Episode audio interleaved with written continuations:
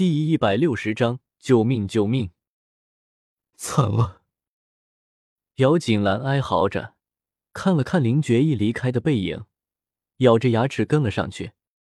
我说：“林觉意，待会儿打人的时候能不能轻一些？我很怕痛。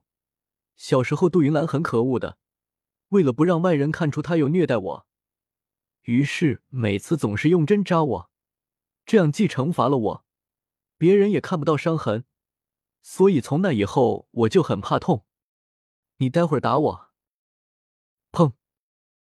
姚锦兰的话还没有说完，头就撞上了一堵墙，硬邦邦的像是石头一般。你突然停下来做什么？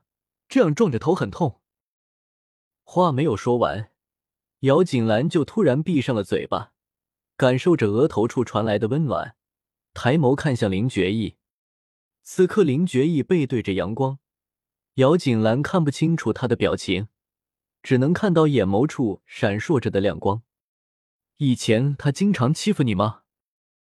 他，姚锦兰微微愣神，随后才明白，这个他指的应该是杜云兰，深深的叹了口气，抬手将林觉意放在额头处的手给拿下来，朝着前面走去。外公年轻的时候被人算计，一夜春风之后有了他，所以外公从小就很不喜欢他。对比着母亲这样的不喜欢，就更加的明显。所以他从小就非常恨我娘，最想做的事情便是抢走我娘的一切。杜云兰恨极了陆云，对于陆云留下来的一双孩子，又怎么可能有好感？只是陆老将军疼爱陆云。自然也疼爱陆云留下的一双儿女，对于姚锦兰和姚锦剧这对姐弟也非常关注。陆云怕动作过大，惹恼了将军府，到时候再调查出陆云根本就不是意外死亡，到时候会非常棘手，这才没有真的对姚锦兰和姚锦剧姐弟下死手，两个人这才能够存活至今。只是虽然不能下死手，但是杜云兰又怎么可能真的对姚锦兰姐弟好呢？克扣月例银子，暗中让下人欺负他们姐弟，这样事情肯定是少不了的。而暗中用针扎就是其中的一种。从前的姚锦兰不懂，有时候靠近了杜云兰，身体会突然被刺痛。只是那个时候小，虽然奇怪，可是只要杜云兰用温和的语气和他说话，他就相信那不过是身体有病，所以才会如此。而重生一次之后。姚锦兰看清了杜云兰的伪装，自然不会再被蒙骗，所以惩罚我的时候，不会惩罚你了。姚锦兰想要为自己求情的话还没有说完，林觉意就打断了他的话，拉着他的手停下来：“以后有我在，再也不会有人再欺负你了。”没有多余的安慰。简短的一句话，却足以将林觉意心里想的都表达清楚，简洁、清晰、有力、明确。嗯，姚锦兰笑笑，对于这个话题并不多谈。好在看样子林觉意也并没有打算多问。等到姚锦兰有了回答，拉着人朝着外面走去。你到底想要带着我去哪里呀？本来姚锦兰以为自己说了那么多可怜兮兮的过去，林觉意心疼自己，那惩罚什么的肯定或许就可以就这么算了。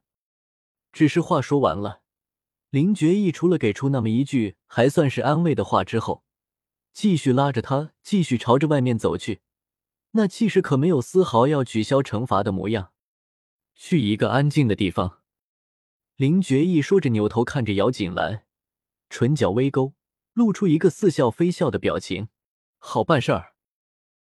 因为逆光，姚锦兰看不清楚林觉意的表情，只能看到森白的牙齿在晃动，冷不丁的打了个惊颤，神经绷紧，低着头不再说话。月黑风高杀人夜，这不太好吧？要安静还是等到晚上来吧？虽然现在还是白天，不过很快就会天黑的。现在管不了那么多了，能拖一时就是一时吧。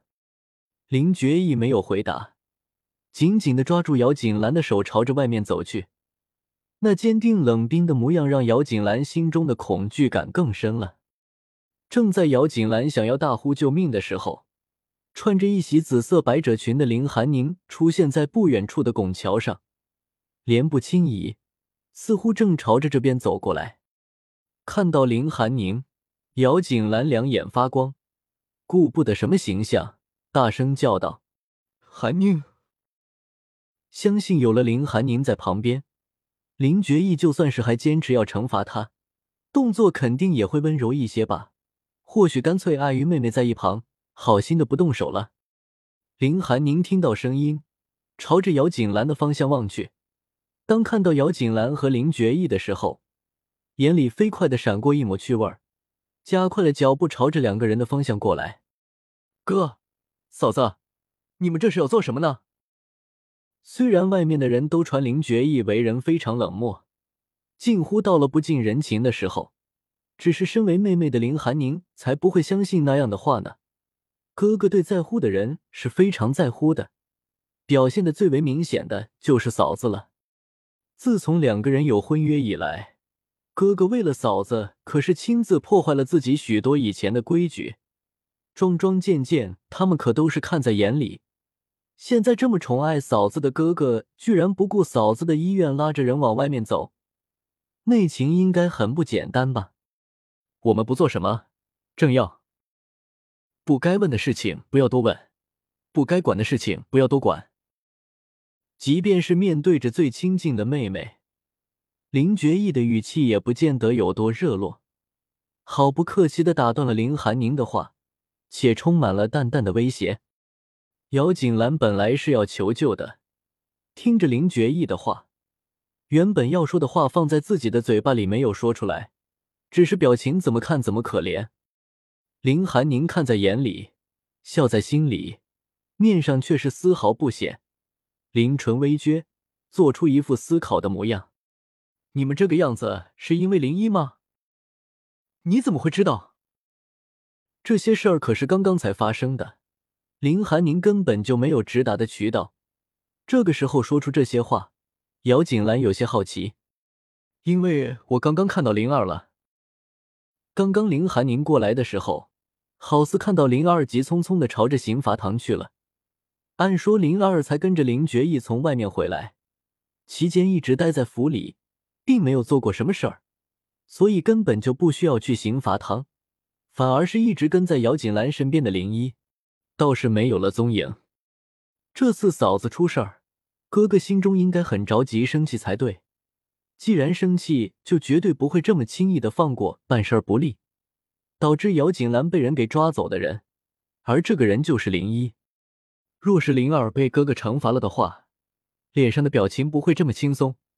而他那轻松的表情，只能说明一个事情，那就是他这次去刑罚堂不是去受罚的，不是受罚。用那副表情，那就只能是救人的。姚锦兰被劫，被罚的人只能是林一。综合以上信息，想要得出正确的答案并不难。韩宁，你好聪明！姚锦兰乐呵呵的夸赞着，只是声音怎么听都有些怪异。那你来这里是做什么？虽然话是如此说着，可是姚锦兰的眼里、表情里无一不表露着。快救救我！救救我！这样的信息。若林寒宁是有正事儿来这里，怎么着他们也该将正事儿给处理了，再去解决私人恩怨吧。姚锦兰想的很好，就是不知道林觉义会不会配合。林寒宁看在眼中，闷笑在心中，看了看身旁冷着脸的自家老哥，摸摸鼻子，很没骨气道：“哥，长公主府送来帖子。”十日后会他哪里会举办赏菊宴，希望到时候我和嫂子同时去参加。长公主殿下是皇帝陛下一母同胞的亲姐姐，经历过当年夺嫡之乱，两个人的感情不是一般人可以理解的，所以皇帝陛下登基之后，对于长公主殿下这个亲姐姐还是非常尊敬的，且长公主殿下和皇后的关系也非常亲密，可以说。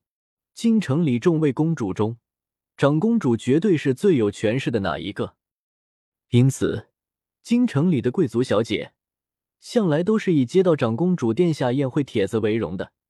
从前，姚锦兰虽然作为国公府的大小姐，但是因为声名不怎么样，所以从来都没有接到过。但是长公主殿下和平南王府的关系向来都是不错的。现在姚锦兰身为林觉义的世子妃，那么长公主自然也会给她一份。而且，若是林寒宁猜的不错的话，这次的宴会本来就是为姚锦兰而准备的。虽然今天哥哥你和嫂子出去逛之后，京城里流言少了很多，不过也不是没有。所以我想，黄姑姑举办这个宴会，应该是为了破除流言吧。虽然宴会是在十天之后。不过，因为是长公主的宴会，所以该准备的还是早点准备的好。听到林寒宁的带来的消息，姚锦兰都不知道自己是该高兴还是该难过了。长公主的宴会虽然重要，可是这是在十天之后，远水救不了近火。林觉义若是坚持要惩罚他，他还是没有逃脱的机会啊！果然，林寒宁的话说完。林觉义的身体也不过停顿了一下，而后继续抓住姚锦兰，朝着外面走去，没有丝毫的拖延。宴会的事情稍后你们自己解决。而现在，他要好好的惩罚某个说错话的人儿。